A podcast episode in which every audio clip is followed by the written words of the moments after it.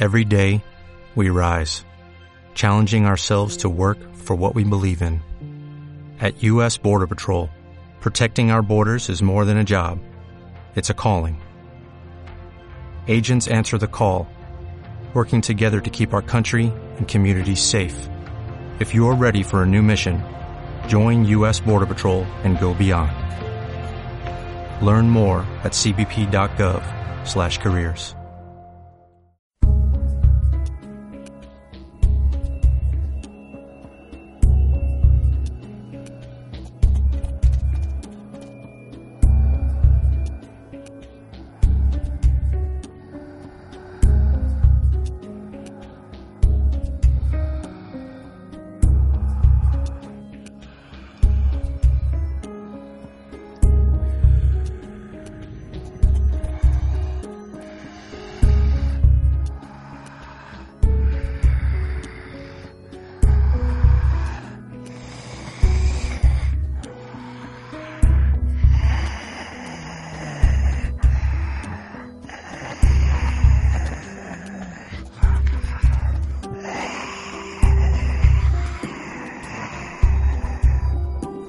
Outbreak, los primeros 30 días. Hola a todos, soy yo, Delmiro. Me encuentro de nuevo en la estación, cosa que sinceramente no creí que volviera a llegar a pasar. Pero bueno, empecemos como siempre con las formalidades. Bienvenidos de nuevo al auténtico programa Valhalla. De los cielos, de los cielos, hacia hacia Valhalla. Valhalla solo por su estación de siempre, Radio Espectro en el 66.6 de FM. Bueno, comencemos. El primer punto que quiero tocar es, primero conozcamos a nuestro enemigo, de qué se trata, qué es lo que es. Bueno, se nos informó que lo que estaba sucediendo era que el ejército se encontraba enfrentando criaturas que básicamente cumple con la descripción de un zombie, un muerto viviente, personas que se reaniman después de haber fallecido y empiezan a atacar a las demás personas. Bueno, me gustaría, antes de continuar, hacer un pequeño listado de qué es lo que nosotros sabemos acerca de estas criaturas. Entonces, ok, según lo que he visto en los archivos, esto es un virus, pero es un virus algo distinto a lo que hemos visto en otro tipo de enfermedades. ¿A qué se debe esta gran diferencia o a qué se debe el daño pues que, que, puede causar?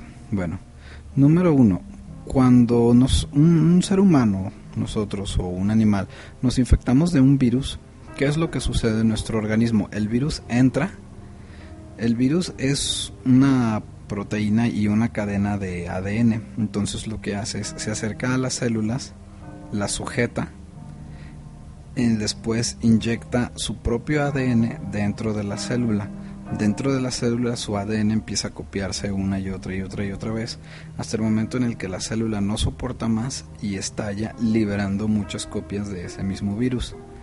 Eh, lo que nosotros estamos observando en el virus que se ha analizado en estas criaturas es el hecho de que tiene la forma de un virus en el sentido de que su principal componente es una cadena de ADN, pero su forma de, digámoslo así, reproducción, que no sería un término apropiado para un virus, un virus casi, casi más bien se copia en vez de reproducirse.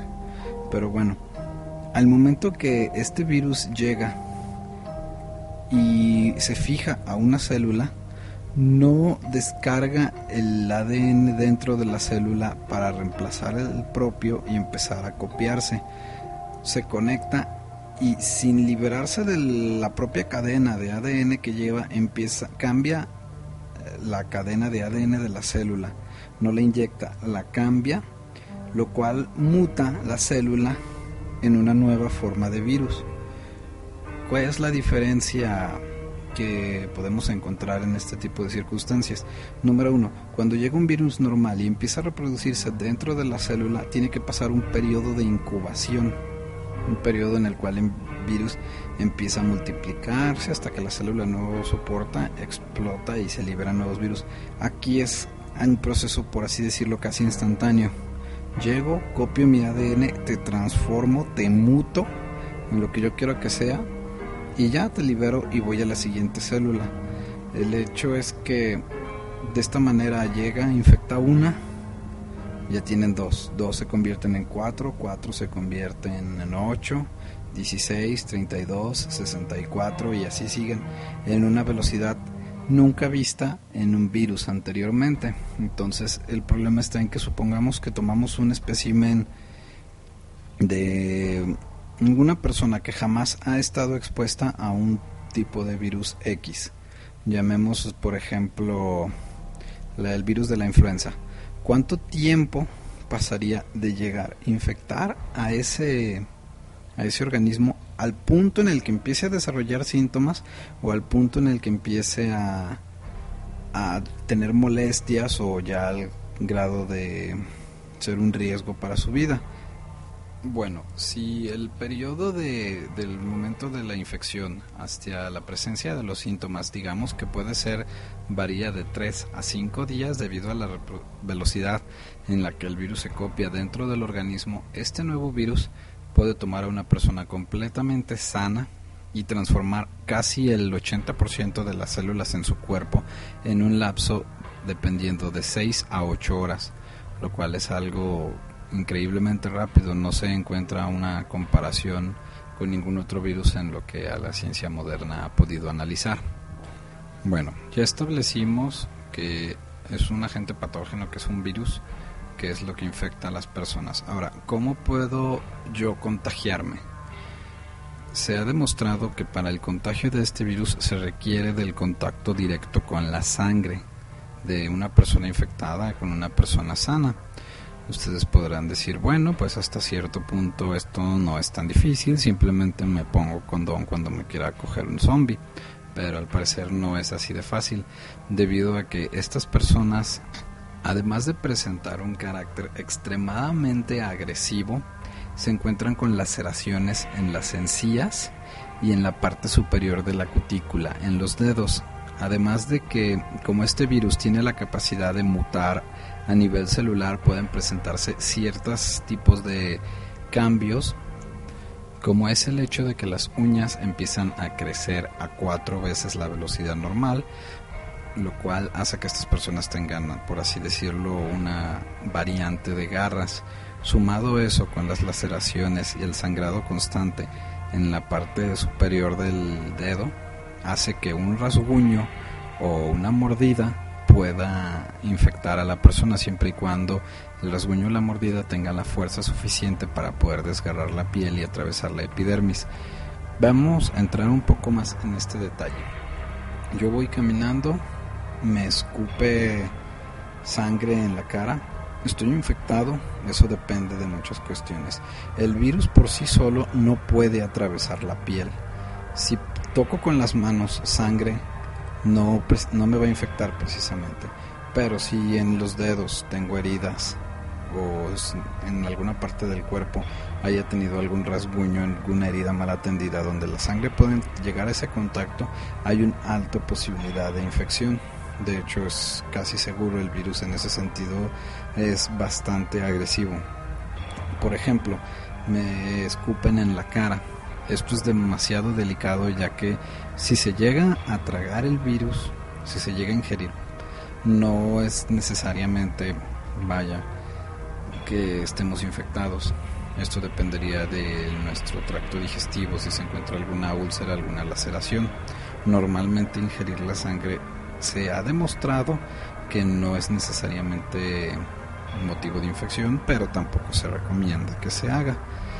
Si, por ejemplo, me caen los ojos, aquí desgraciadamente sí se ha notado que es una fuente de infección. El virus puede entrar por las cuencas oculares y llegar a los vasos sanguíneos que se encuentran en la parte posterior del ojo, debido a que son membranas muy frágiles y el virus puede lograr atravesarlas.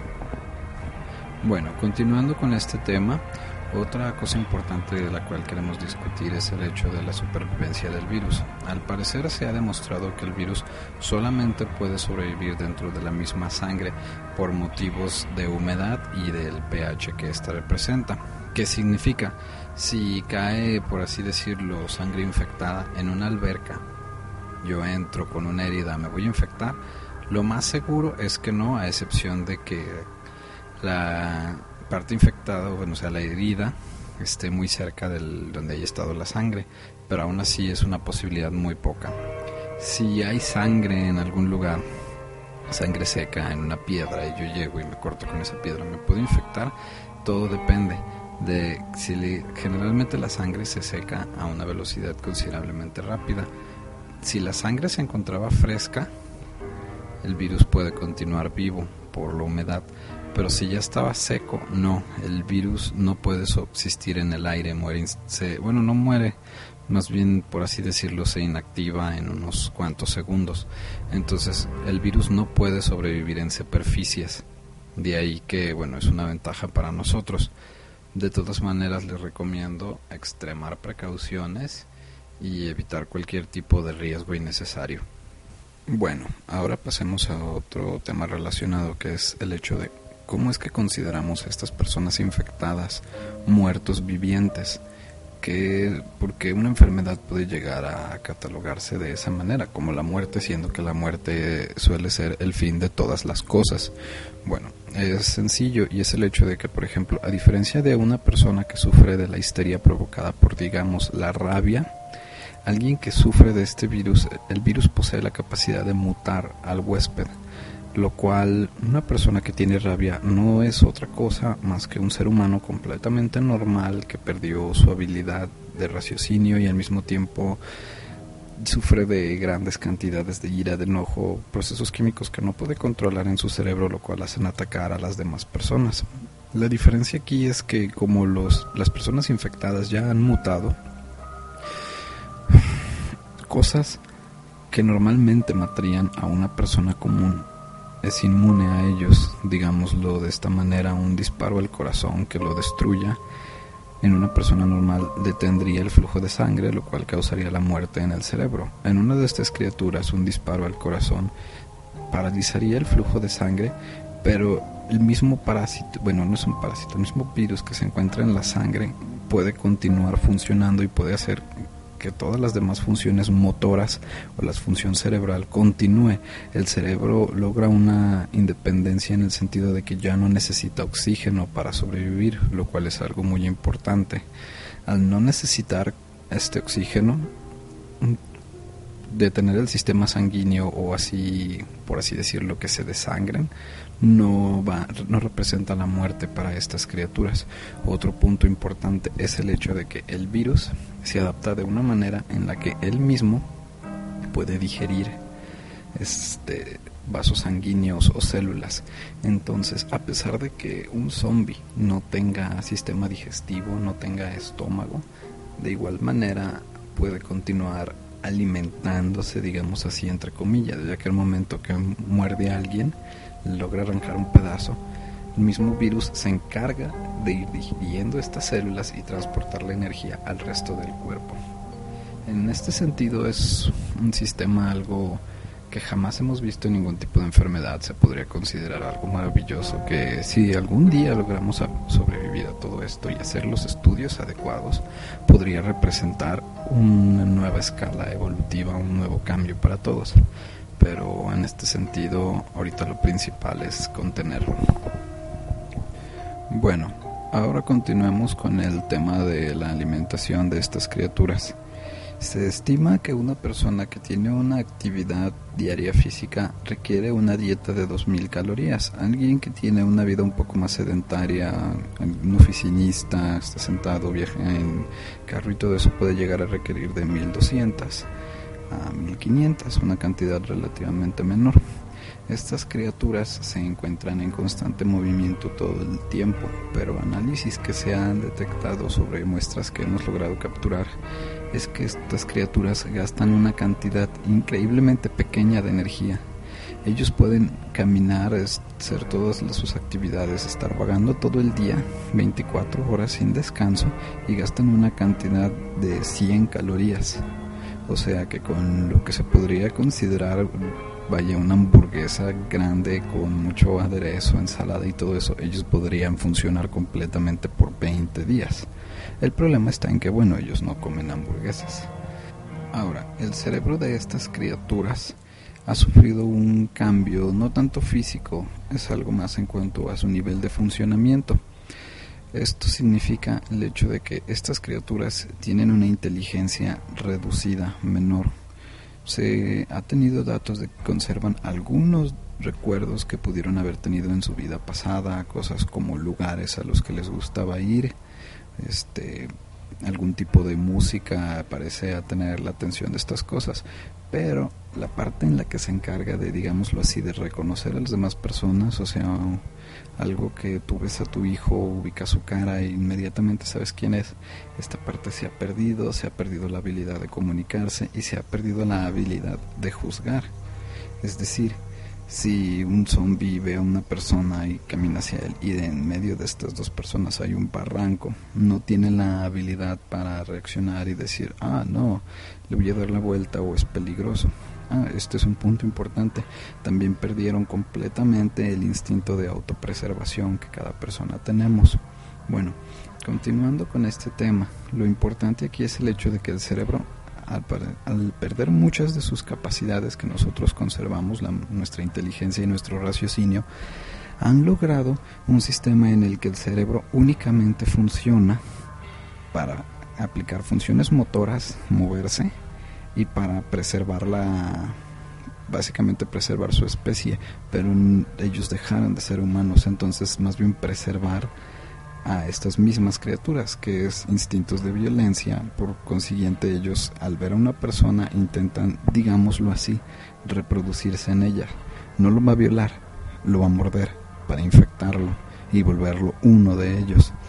Entonces, de esta manera el cerebro ha cambiado para únicamente cumplir esas dos funciones que es de ahí que a diferencia de nosotros, su cerebro no necesita reposo al solamente concentrarse en estas dos tareas, puede estar activo los 24 horas del día, los 7 días de la semana, los 365 días del año, con cantidades muy reducidas de alimento, lo cual los convierte básicamente en máquinas. Ahora, haciendo una pequeña analogía de estas criaturas con máquinas, otra cosa que comparten es la fuerza sobrehumana que poseen. ¿Esto a qué se debe?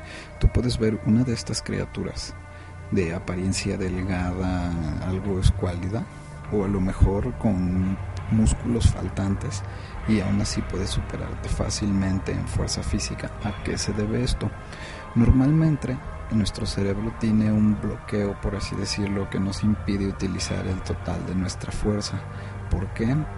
Por un instinto de conservación. Si nosotros utilizáramos el 100% de la fuerza que nuestros músculos pueden, pueden producir, tendríamos desgarres, tendríamos este agotamiento del músculo, ruptura en huesos, cosas que a lo mejor seríamos súper fuertes un mes, pero después de eso nos nos pasaría la cuenta, por así decirlo, nos empezaríamos a tener muchos problemas, terminaríamos casi casi paralíticos. Al, estas criaturas, al no tener esa, esa habilidad de, bueno, más bien dicho, ese instinto de autopreservación, quitan ese candado, lo cual les permite utilizar al 100% su fuerza. Ahora ustedes me van a preguntar, bueno, entonces si ellos utilizan al 100%, lo cual significa que después de un mes o dos van a quedar completamente inutilizados por desgracia no. El virus, aunque no posee capacidades regenerativas, esto es muy importante. Un zombie, o bueno, evito utilizar esa palabra. Una de estas criaturas no puede regenerarse. Si sufre una cortada, va a quedarse así. Si pierde una extremidad, jamás la podrá recuperar. Pero a nivel celular, sí tiene cierta habilidad para por así decirlo, corregir el daño que este desgaste causa. Entonces estas criaturas pueden utilizar el 100% de la fuerza de un músculo sin tener las repercusiones que nosotros tendríamos al utilizarlo. Así que amigos, como siempre, nuestra mejor arma es nuestra inteligencia. No somos el animal más rápido, no somos el animal más fuerte, pero al menos somos el animal con mayor habilidad de raciocinio.